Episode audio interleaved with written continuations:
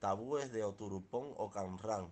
Nunca debe comer pescado de cualquier tipo para evitar la fortuna no consumada, la melancolía, el fracaso el desastre.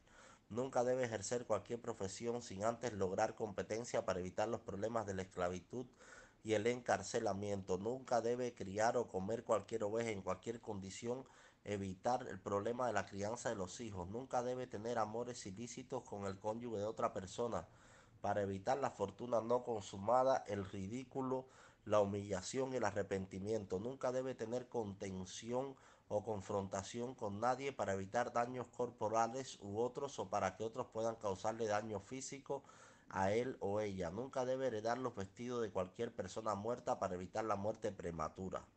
Profesiones de posibles